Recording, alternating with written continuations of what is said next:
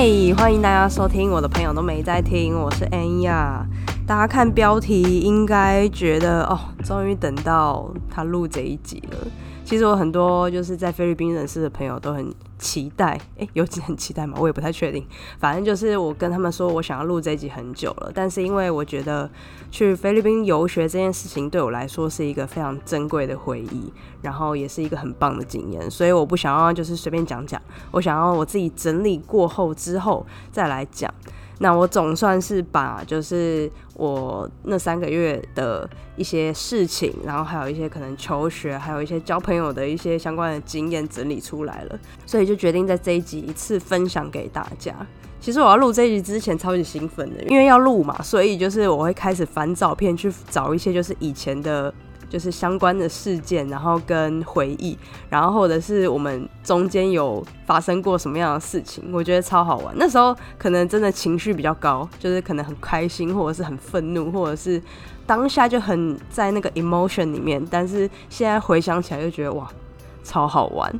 反正今天主要就是要来跟大家讲，就是我去菲律宾游学的一些相关的事情。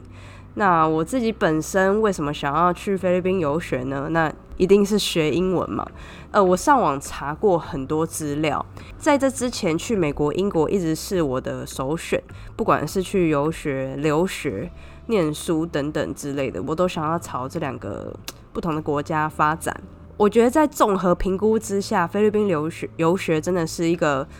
CP 值很高的一个一个方案啦，你要看哦，光价钱它就已经便宜欧美大概就是三分之一。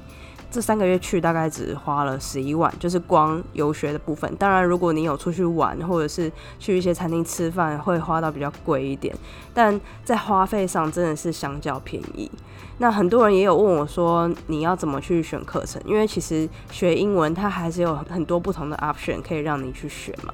所以我那时候其实是在考虑商业英文，一开始是觉得说我未来工作可能会用到，所以我就朝商用英文这个方向去跟代办做咨询。那代办其实也蛮好心的，他要说你就是他其实很明白的告诉我说，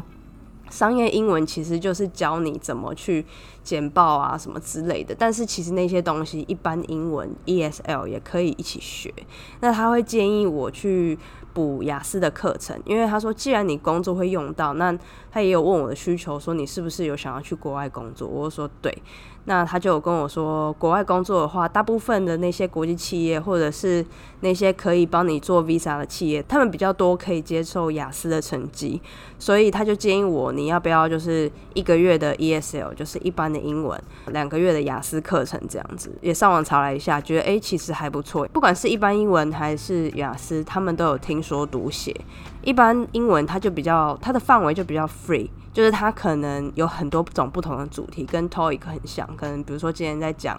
嗯，动物啊，去便利商店买东西啊，或者是。嗯，可能美国的宗教啊，然后他们有什么特别的庆典之类的。那雅思它就是比较生活面上面的，就是会比较着重在你生活应用跟工作应用，所以我也觉得这个也蛮符合我的需求的。那我就说好，那不然你用这两个呃这个课程配套方式帮我去看看。那至于在找学校方面，它其实大家其实如果有做过研究，应该就会知道说菲律宾有三个比较多。人去选择的游学的地方，一个是众所皆知的宿务，那再来是克拉克，还有碧瑶。大部分的学生都是选择这三个城市。我记得还有第四个跟第五个，但我实在是记不起名字。反正宿务的话，我之前就去过了。那我觉得，嗯，我那时候的想法是想要好好认真去念书，所以其实我不会想要去选。这么多娱乐的一个城市，原本是想要选克拉克，因为旁边是美军基地，那也有很多的美籍教师，就是等于说你可以直接跟 native speaker 讲话。主要是因为那边真的太热了，我去的时间是九到十二月，在那边好像是一个，就是还对他们来说还是很热的一个季节，所以我就选了一个在山上的碧瑶。我每次讲这个，大家都没有人知道，他想说考这是哪里啊？大家只知道马尼拉、爱尼岛或者是苏雾，讲碧瑶真的是没有人知道。好，反正碧瑶它就是一个在山中的城市。那我一开始以为它是一个很没有娱乐或者是休闲的地方啦，可是后来去了之后发现，哦。这边一应俱全呢，就是有夜店、有餐厅，然后就是应有尽有，然后其实也有一间很大的 SMO，所以其实对学生来说是很方便的。就是我们平常可以去吃饭，然后周六日可以出去喝酒，然后去听音乐之类的。这个地方就是远比远比我想象的还要多东西。这样，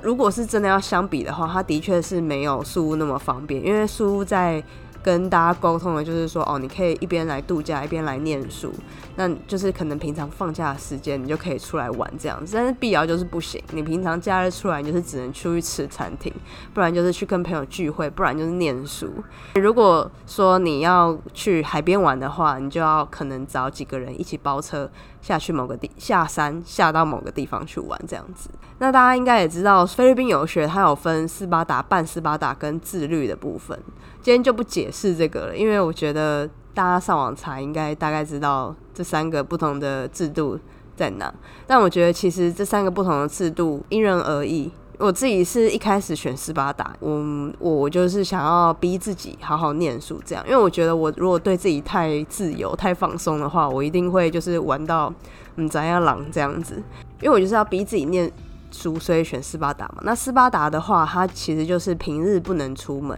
然后你要强，他会强制你晚自习，从晚上六点一直到九点。那其实基本上你就是没有什么休闲娱乐，你就是每天就是睡觉、念书、睡觉、念书、吃饭、睡觉、念书这样子。对，六日的话他不会限制你，反正就是休闲时间。那我觉得其实我自己觉得啦，就是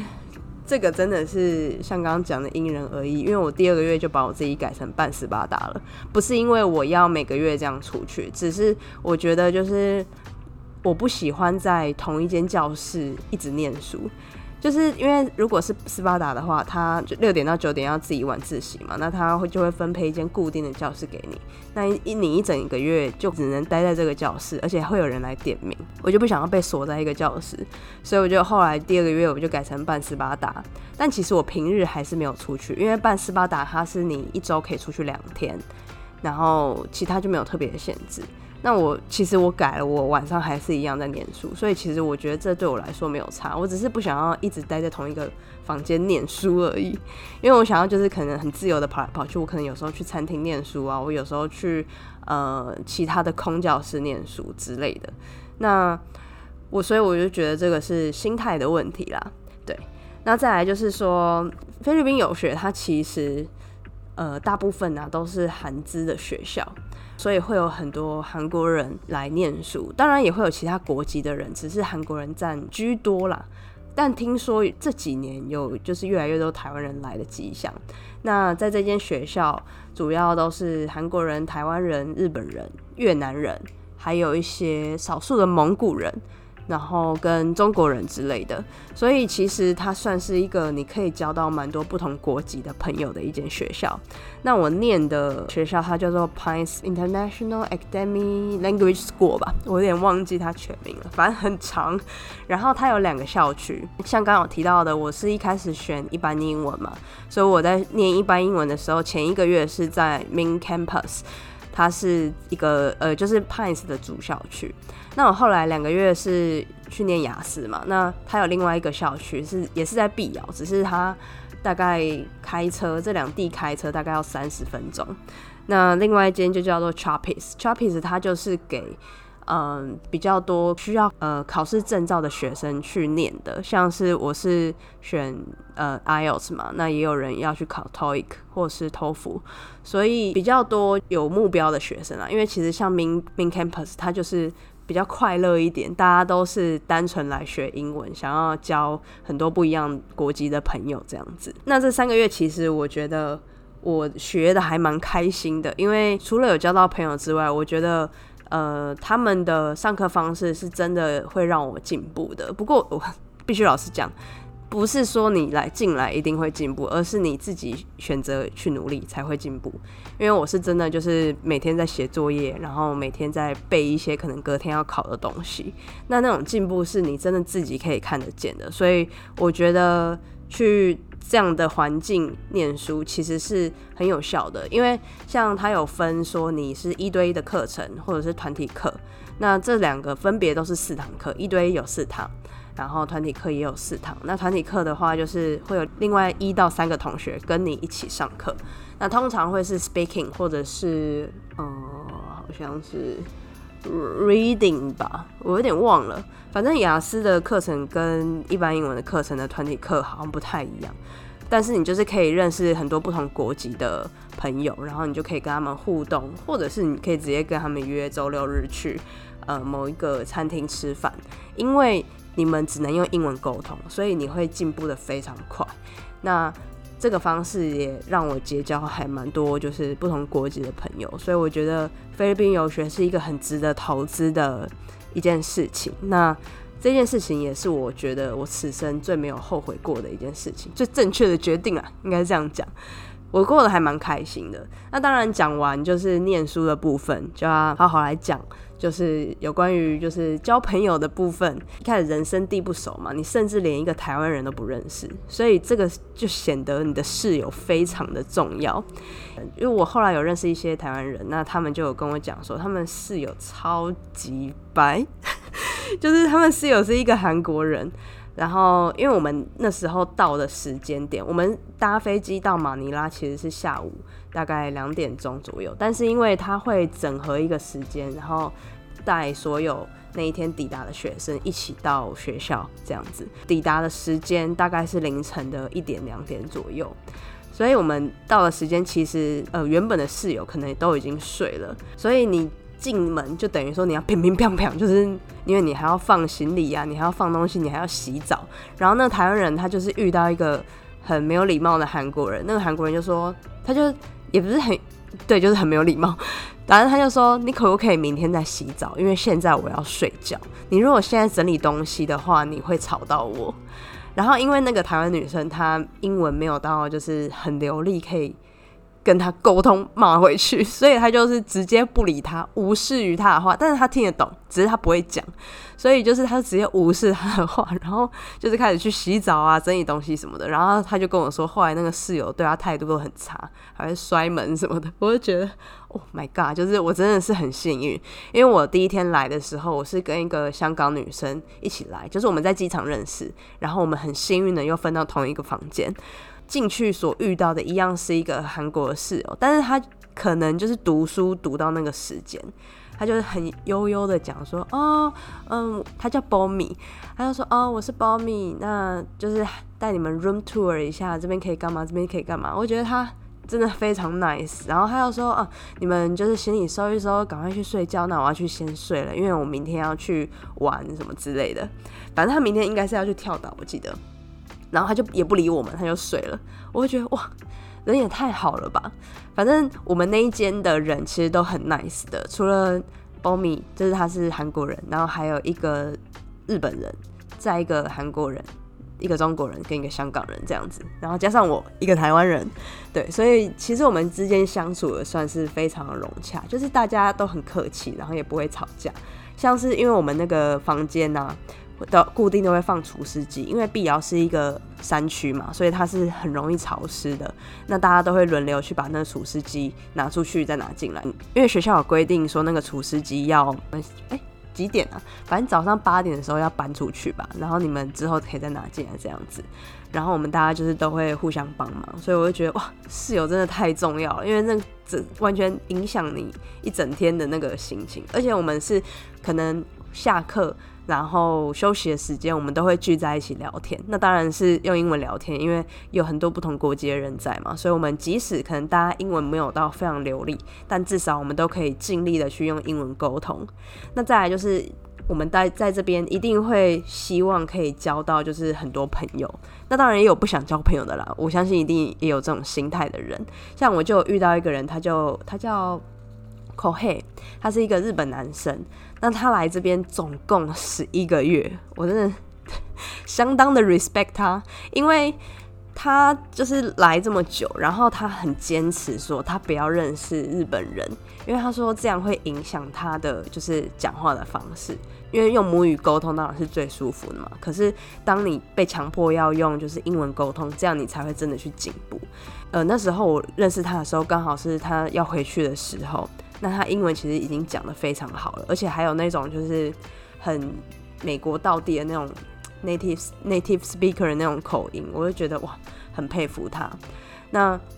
当然，这种人是少数啦。我觉得我们大部分都还是希望可以去认识其他不同国籍的人。可是我们首先要认识的一定是，嗯，我们要找同一个圈子的人嘛。所以我就有先认识了一些台湾人。那我们这群台湾人再一起去认识一群那其他群的韩国人跟日本人。我觉得其实这样的状况也相当不错，因为就等于说我们。大家有点像大杂烩，就是互相认识在一起，然后反正就是大家都乱约，然后一起出去喝酒，一起出去玩之类的。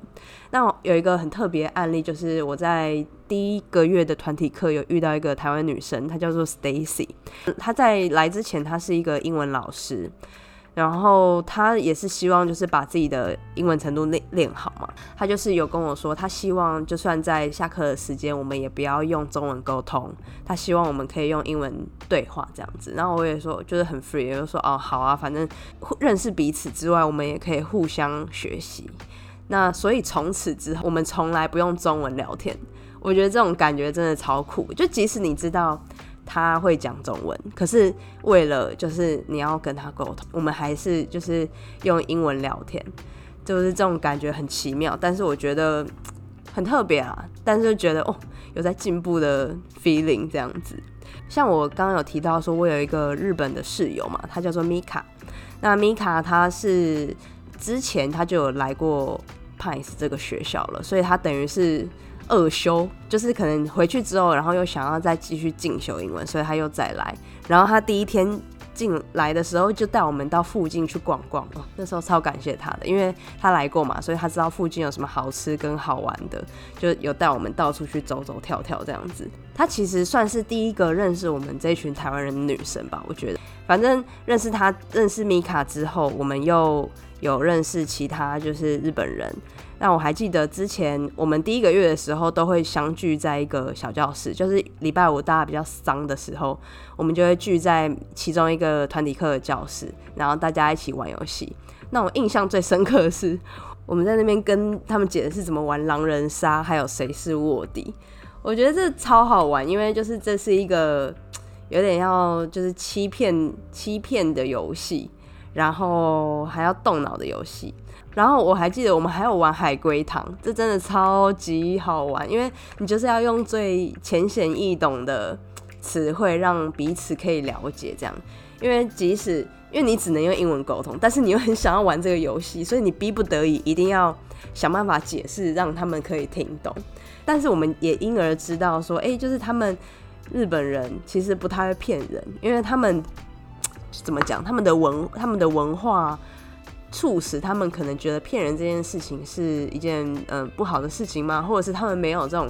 奸诈的习惯？所以我就觉得哦，真的是还蛮特别，可以学习不同国家的一个价值观。我去我去菲律宾的第一周，我就直接跟一群不认识的人出去跳岛。反正就是一开始是呃我的室友 Bomi 问我说要不要去 Hundred Island。因为我来的时间是他刚好差不多要走的时间，所以他希望可以在最后把附近的岛都玩一玩。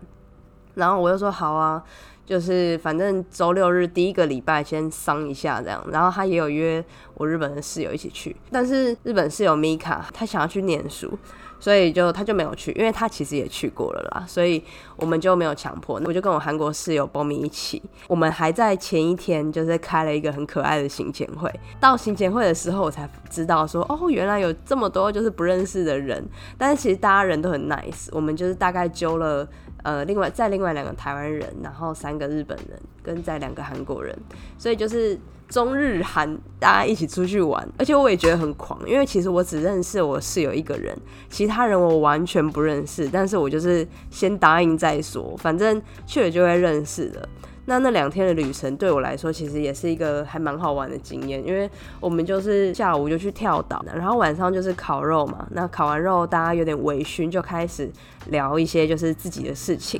那我觉得当天那个感觉是让我最印象深刻的，因为其实他们的英文能力都还算不错，就是那几个日本人跟韩国人，所以我们聊天聊起来比较不会有就是那种听不懂或者是嗯不知道怎么开口的情况。然后我就觉得哇，这种感觉超棒的，因为就是你完全懂他在讲什么，他也完全懂你在讲什么。然后我们这个聊天是非常融洽，就是一群人围在一起聊天，然后这整个氛围是很棒的，因为大家有喝酒嘛，然后旁边又有音乐。最重要的是那天晚上有星星，星星超多超扯，所以我就觉得哇，真的是来对了，还好我没有拒绝。这个邀约，因为像是以往的我，可能在台湾遇到那种就是没有多少人认识的局，我是不会去的。我一定要，我一定会问说啊，有谁要去？然后可能有一两个人我是认识的，我才会去。可是对于这种就是大家都不认识的，我就会觉得说，嗯，还是不要好了，真的怕尴尬。我真的很庆幸我当下没有直接拒绝，不然我就不会有这么好玩的经验。